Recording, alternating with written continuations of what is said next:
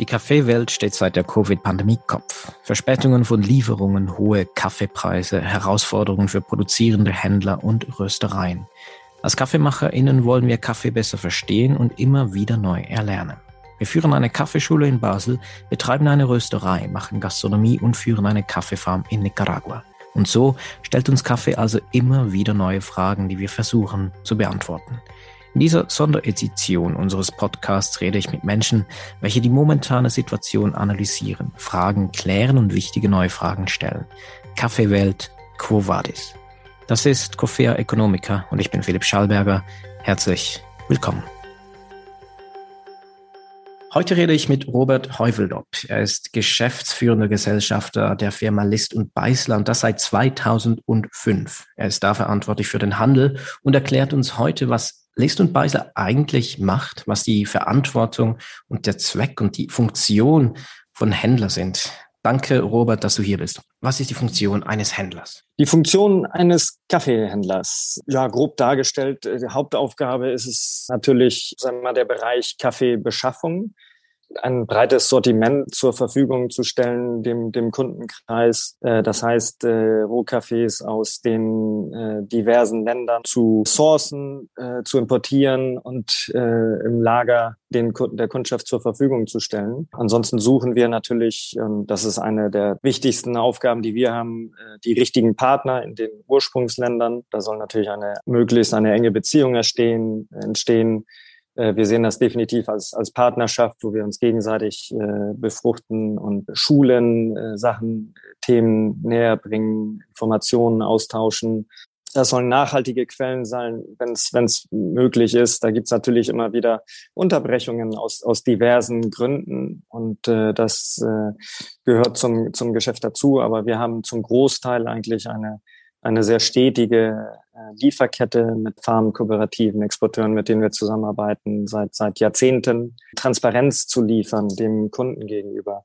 Das ist ein Informationen, Hintergrundinformationen zu der, zu der Lieferkette ist natürlich ein Thema, was immer wichtiger wird und was speziell für die Spezialitäten von, von großer Relevanz ist, dass man dem, dem Konsumenten auch äh, sehr viel Hintergrund äh, über die Historie der Farm liefern kann, dass man die auch besuchen kann. Das, das ermöglichen wir. Wir sehen uns da schon als Bindeglied zwischen dem äh, Röster und dem Endkonsumenten. Und genau, das, das wollte ich eigentlich genau sagen. Ihr, ihr habt diese Scharnierfunktion äh, zwischen, sagen wir, zwischen Kaffeeursprung und zwischen den Käufern, was dann eben die Röstereien sind, wie auch die Röstereien eine Scharnierfunktion sind zwischen Endkonsumenten und dann eben wenn jemand direkter arbeitet zwischen Ursprung oder eben dann zwischen einem Händler, wie, wie ihr es seid. Also du hast einen ganzen Blumenstrauß an Aufgaben genannt.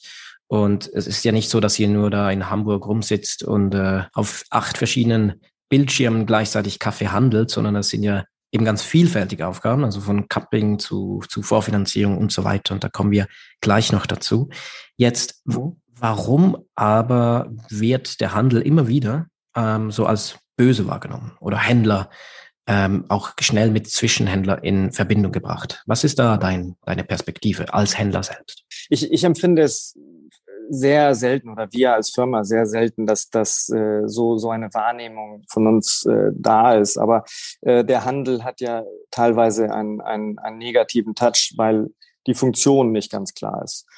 Ähm, heutzutage gibt es eigentlich die, die übrig gebliebenen Händler. Es waren mal in den 60er, 70er Jahren waren das mehrere hundert, die in der Hamburger Speicherstadt saßen. Heute sind das, äh, das ist einstellig. Die haben eine Funktion und äh, sonst hat man auch heute keine Daseinsberechtigung. Und, und diese Funktion, die hat mit der gesamten äh, Risikoübernahme, die wir tätigen, mit der Erfahrungen, die wir in den Ursprungsländern haben, mit der Übernahme der Finanzierung, mit der ganzen Logistik, die dazu äh, kommt, äh, wo, wo auch dann äh, Lagerhalter, Spediteure, Versicherungen dazugehören, äh, Banken für die Finanzierung und so weiter. Das sind alles äh, Teilbereiche, die wir übernehmen.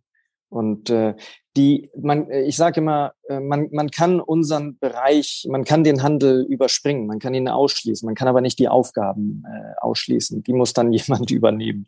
Und wenn ein, ein, äh, ein, eine Rösterei direkt einkauft, dann muss sie alle diese Funktionen, die, die wir erfüllen, die, die muss sie erfüllen. Und äh, ich behaupte mal, dass sie einen ganz klaren Effizienznachteil dann haben. Wir machen sehr, sehr professionelle Logistikabteilung. Da arbeiten ehemalige Lager, äh, die, die Erfahrung haben aus dem Lagerwesen, von der Reederei, die strukturieren diesen, diese Prozesse extrem effizient. Und wir haben auch das, durch das Volumen, was wir bewegen, haben wir extrem gute Raten mit den diversen Servicepartnern, mit denen wir zusammenarbeiten. Und dadurch, dadurch erreichen wir eine extreme Effizienz. Nochmal, man kann uns, man kann uns überspringen, man muss die Aufgaben übernehmen und man muss dann auch wahrscheinlich wesentlich höhere Kosten dafür aufwenden. Somit ist es, äh, finde ich, eine, eine extrem positive Funktion, die wir haben. Denn im Endeffekt bleibt mehr Geld über für den Kaffeebauern und darauf kommt es ja im Endeffekt an. Wenn genau. äh, eine, eine Frachtrate bezahlt wird, die wesentlich höher ist, dann bleibt das Geld an der falschen, an der falschen Seite hängen.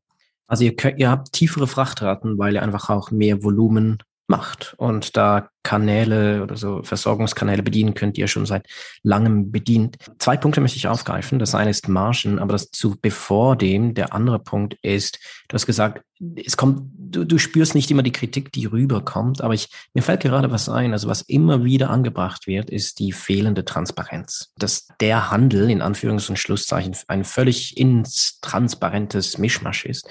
Jetzt hat sich da was getan in den letzten zehn Jahren. Spürst du das? Musstet ihr da auch Dinge mehr kommunizieren als früher? Auf jeden Fall. Und äh, wir haben auch überhaupt kein Problem mit Transparenz äh, zu liefern. Es gibt ein Problem bei der Sache. Kaffee, Kaffeehandel funktioniert auf eine recht spezielle Art und Weise zum Großteil. Es gibt zwei, vielleicht zwei Hauptpreisfindungsmethoden. Das eine ist, dass man einfach so wie wir das alle äh, kennen und in unserem äh, Alltag auch erleben, ist, dass man einfach in, ein, in einen Laden geht und was bestellt und einen, einen festen Betrag dafür bezahlt. Ähm, da ist es extrem simpel äh, und man kann auch völlig problemlos äh, diesen, diesen Preis benennen. Äh, dabei gibt es dann äh, ein, ein Problem, der ist dann auf Basis FOB und, und das heißt Free on Board ab Ursprung. Das ist nicht, da, da, da gibt es noch einen großen Prozess, um den Kaffee dorthin zu liefern. Und äh, ähm, das muss man dann auch verstehen, wie, wie diese Kosten sich aufteilen. Und, und da gilt auch wieder das Gleiche. Da kann dann der Farmer einen FOB-Preis kriegen, direkt. Er, er leistet äh, diese, diesen gesamten Service den Kaffee zu ernten, den aufzubereiten, die Logistik äh, und den in den in den Hafen dann zu bringen. Oder man hat einen Exporteur, der, der diesen FOB-Preis erhält, der dann gewisse äh, den den letzten Teil des Exportes übernimmt, möglicherweise auch die die äh, die das Schälen und das Sortieren der Kaffeebohnen. Äh, und dann die Logistik. Und möglicherweise ist er da, genauso wie ich es für uns gerade erwähnt habe, wesentlich effizienter als der Firma. Das heißt, er hat dadurch niedrigere Kosten. Natürlich will er auch eine Marge verdienen, aber mit den, mit den niedrigeren Kosten kann das immer noch effizienter sein für den Farmer, das über einen Exporteur abzuwickeln. Es ist noch keine definitive Aussage, was bei dem Farmer überbleibt. So, das ist, das ist erstmal eine, eine ganz grobe Skizzierung, wenn man, wenn man einen, einen festen Preis hat. Jetzt gibt es aber auch, und so wird der mit Abstand der Großteil der Kaffees auf dieser Welt gehandelt. Und das gilt auch für die, für den Großteil der Kaffees, den wir an die Spezialitäten an die kleinen und mittelgroßen Röster äh, liefern, der wird in einem äh, sogenannten Differential gehandelt. Dabei geben wir dem, dem Farmer, der Kooperative, dem Exporteur die Möglichkeit, zu einem äh, gewissen Zeitpunkt innerhalb eines gewissen Zeitrahmens zu fixieren gegen die Börse. Und äh, dadurch, dadurch kann es entstehen, sage ich mal, dass ein, ein, ein Farmer auf heutigem Niveau fixiert. Mit, die Börse befindet sich heute bei 230 Cent per Pfund. Äh, das ist die Einheit für den Rohkaffeehandel. Der äh, Kaffeeröster, der kann den Kaffee, wenn er den jetzt, sag ich mal, vor paar Monaten gekauft hat, für eine Lieferung im Januar oder im Februar, der kann den möglicherweise bei 150 fixiert haben. Das heißt, wir, wir als, als Händler kaufen den Kaffee auf einem sehr hohen Niveau, verkaufen ihn auf einem sehr niedrigen Niveau. So, das klingt erstmal sehr nett, ähm, ist es auch. Äh, das Geld wird durch äh, Hedging-Transaktionen, die wir machen, äh, an der, an, von der Börse absorbiert, sage ich mal. Es kann aber auch andersrum laufen. Es kann auch sein, dass der Farmer den Kaffee bei 150 fixiert hat und äh, wir den in dem Moment, wo wir den verkaufen, bei 230 äh, fixieren. Dann sieht diese, ähm, diese äh, Aufteilung extrem schlecht aus. Und äh, das, deswegen muss man, muss man ein Verständnis dafür haben, wie diese Preise zustande kommen. Wir nochmal, wir geben dem Farmer die Möglichkeit zu fixieren. Ähm, damit hat er, hat er die Möglichkeit, sich für sich den besten Preis rauszusuchen. Wir können dann aber äh, nicht zusätzlich dann die, die äh, Rolle übernehmen, wenn das, wenn das schief läuft sozusagen, dann trägt er natürlich auch die Verantwortung dafür man, man, man muss sich mit, dem, mit der Materie wirklich beschäftigen und das wirklich verstehen, um, um, um darüber äh, zu reden und da, das, das Ganze zu bewerten auch. Ja, also Schnellschüsse helfen nicht. Das, das haben wir hier gut gesehen. Die, den zweiten ja. Teil meiner Frage jetzt nochmals, das ist nochmals erwähnt, die Margen. Wie, wie muss man sich das vorstellen? Also ich, ich weiß es etwa, wie hoch eure Margen mhm. sind, aber äh, du kannst es ja gerne nochmals hier platzieren. Wie hoch ist eigentlich die Marge im, sagen wir, konventionellen Kaffeebereich für einen Händler und wie hoch ist sie etwa für Spezialitätenhändler? Das ist auch das ist es, es ist unwahrscheinlich transparent. Also Preise, Marktpreise sind komplett äh, öffentlich. Es gibt es gibt Listen von äh, Exporteuren, es gibt Listen von, von Kooperativen, es gibt Marktberichte, wo Differentiale drinstehen. Also da ist wirklich keine Magie drin. Das ist extrem transparent. Von daher äh, wundert es mich auch überhaupt nicht, wenn du sagst, du kennst die Margen. Und das ist auch, es ist, es ist sehr leicht nachzuvollziehen. Wir arbeiten alle mit den mit den gleichen äh, Werten. Es gibt äh, da keine, keine Magie. Ähm, du hast sehr gut gefragt, den Unterschied zwischen, zwischen äh, kommerziellen Cafés und zwischen Spezialitätencafés. Da, das ist äh, ein sehr unterschiedliches äh, Geschäftsmodell, sag ich mal. Bei kommerziellen Cafés, da handelt es sich meist um ganze Container, die von, von A nach B direkt geliefert werden, äh, mit äh, äh teilweise Finanzierungen von, von der Ware, äh, teilweise äh, mit, mit äh, einfach nur Dokumente werden durchgehandelt. Das heißt, ich erhalte die Dokumente, zahle, reiche die weiter an meinen Kunden, der zahlt. Das ist ein sehr schnell, schnelllebiges Geschäft in dem Sinne. Gezwungenermaßen, und das ist immer Huhn oder Ei, wer verursacht das mehr? Der Handel, der Marktanteile gewinnen will, der Röster, der einen Preisdruck ausübt.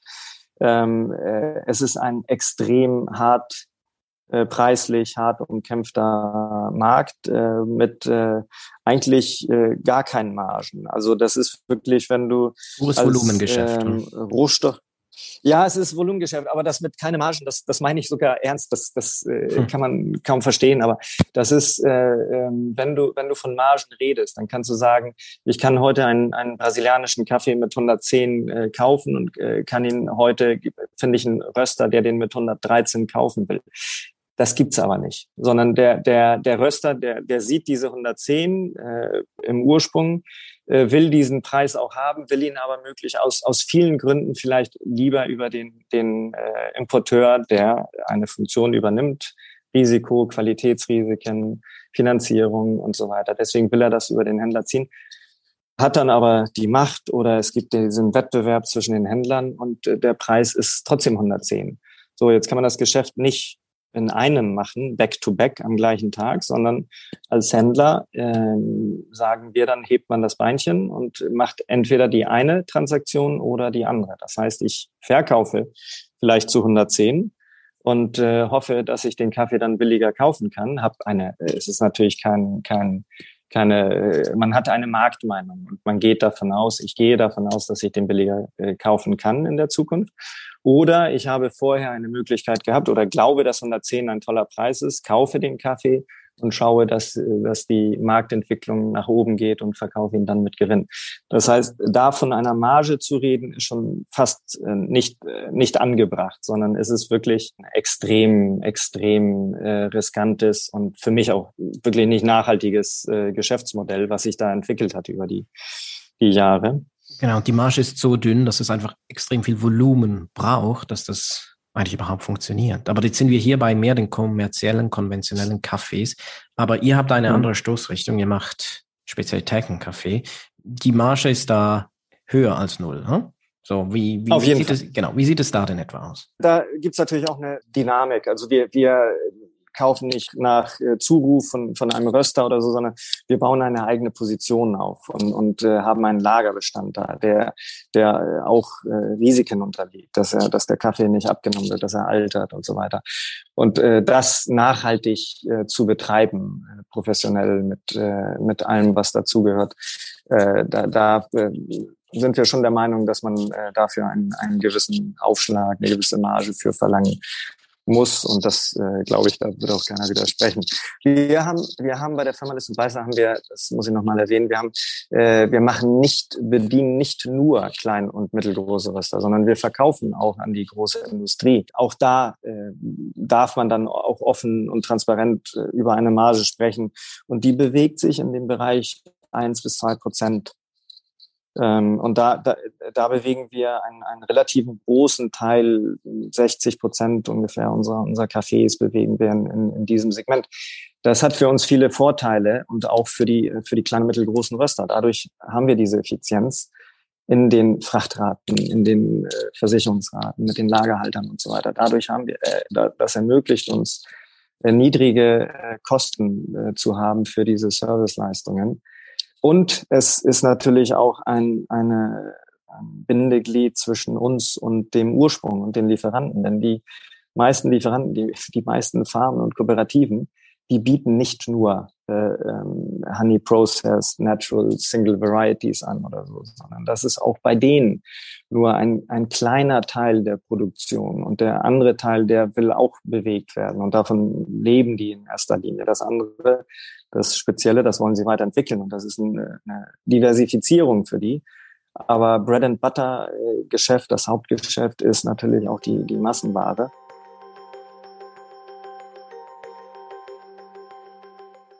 Die Marge äh, für Spezialitätenröster, die ist ähm, bei uns ist die äh, nicht in Prozenten, sondern das ist eher eine feste Marge. Wir bewegen relativ stetiges Volumen.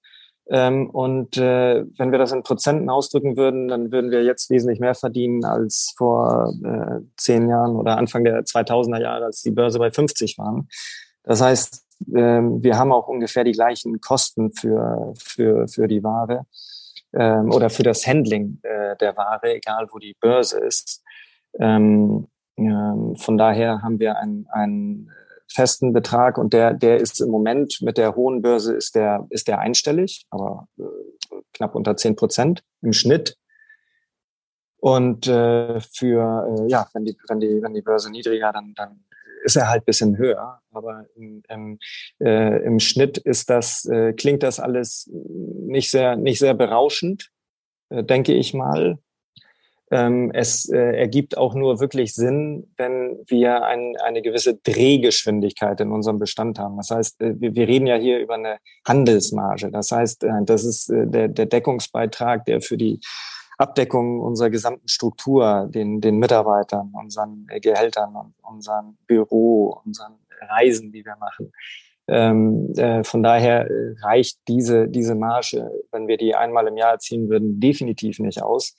Äh, wir leben von einer, von einer Drehgeschwindigkeit. Dadurch müssen wir auch äh, niedrigere Margen haben, um, die, um diese Drehgeschwindigkeit aufrechtzuerhalten.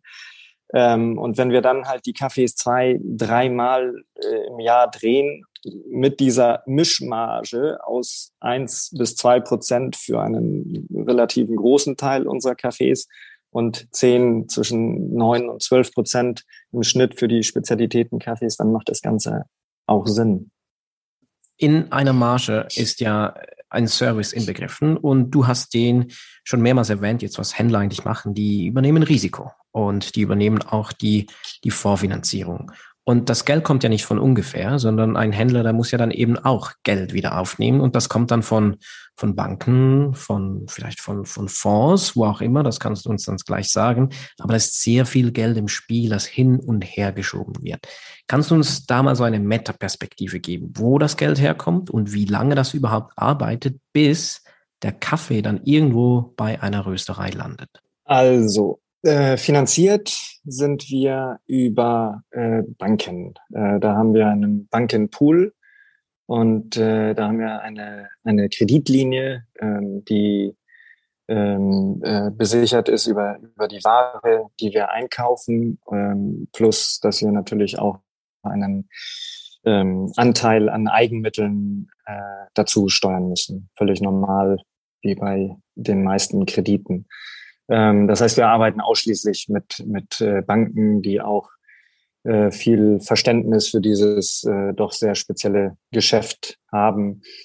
Ähm, äh, es ist an, sag mal, ganz grundsätzlich ähm, ist, sind die Grundparameter für, von einem Rohkaffeehändler, die sind schon, die sind schon sehr speziell. Wir haben, wie du sagst, einen, einen sehr hohen Kapitalbedarf. Äh, so ein Container kostet ähm, zurzeit äh, locker zwischen 75 und 150, 200.000 Dollar jeder Container. Ähm, äh, die Margen, da haben wir gerade schon ausführlich drüber gesprochen, äh, sind wie sie sind. Äh, plus, dass, dass äh, die Handelspartner, mit denen wir das zu tun haben, beziehungsweise die, die Länder, mit denen wir es zu tun haben, die sind natürlich auch äh, weit außerhalb der EU und haben, haben ihre Besonderheiten, Thema Rechtssicherheit und so weiter. Von daher so diese Grundparameter, die sind schon, schon sehr speziell. Das heißt, Kapital äh, oder Investoren findet man da nicht äh, auf, auf, äh, auf andere Kanäle außer von, von Banken, die sich auch gut mit, ähm, mit dem Handel von Rohstoffen auskennen und das Geschäft seit vielen Jahren begleiten. Es ist so, dass wir beim äh, Rohkaffee-Einkauf, wir, wir kaufen die Ware ein und äh die Ware, sobald die verschifft wird, erhalten wir die, die warenbegleitenden Dokumente, das Konnoissement, das Bill of Lading. Und äh, das ist somit geht der Eigentum an der Ware auf uns über und wir bezahlen auch in, in dem Moment. Da ist die Ware gerade erst äh, einige Tage, eine Woche auf dem Schiff und hat noch einige Wochen vor sich, bevor der, bevor die Ware hier im Hamburger Hafen oder an der anderen Destination ankommt. Äh, und wir auch dann erst die Lagertür bzw. der Lagerhalter die, die Waren Empfang nimmt und dann auch wirklich erst sieht, was da drin ist meistens äh, Kaffeesäcke und meistens auch mit dem richtigen Inhalt. Aber da sieht man schon, dass da extrem viel äh, Vertrauen in die Lieferkette gehört und, und äh, das, das ist das A und O in, in unserem Geschäft wirklich. So, dann haben wir die Ware also ähm, bezahlt, einen Monat, bevor die Ware hier ankommt, sage ich mal. Es gibt, es gibt Routen, die sind zurzeit nicht kürzer, sondern länger geworden, die Transitzeiten durch die ganze Logistiksituation.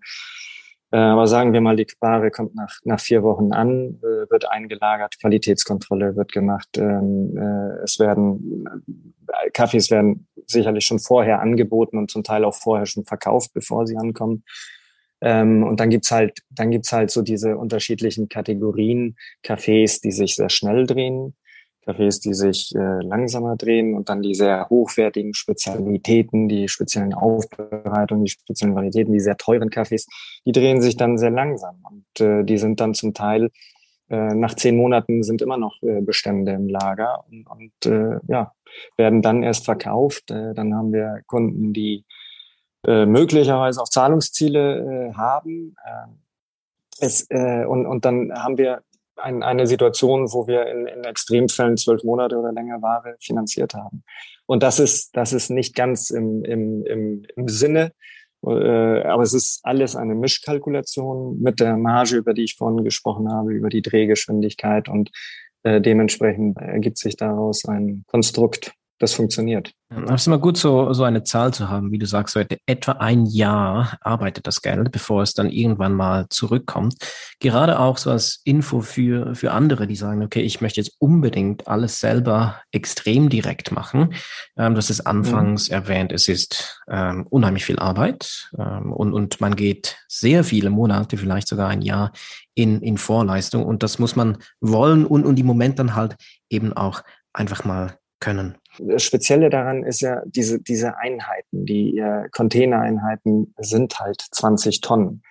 Und deswegen ist ja auch der, äh, diese sehr hohe Rechnungssumme für so einen Container. Und, und das muss natürlich auch bei einem Röster dann irgendwie reinpassen. Der will, der will ja auch nicht nur eine Qualität aus einem Ursprung haben, sondern der will drei, vier, fünf bis zwanzig äh, Ursprünge bedienen. Und äh, leider ist aber die, die minimale äh, Verpackungseinheit äh, für den Transport von Kaffee ist bis 20 Tonnen. Du hast jetzt immer wieder mal so erwähnt, so die, die, diese, sagen wir, diese Verbindung zwischen der Spezialitätenwelt und was ihr macht und, und sagen wir, dem Handel.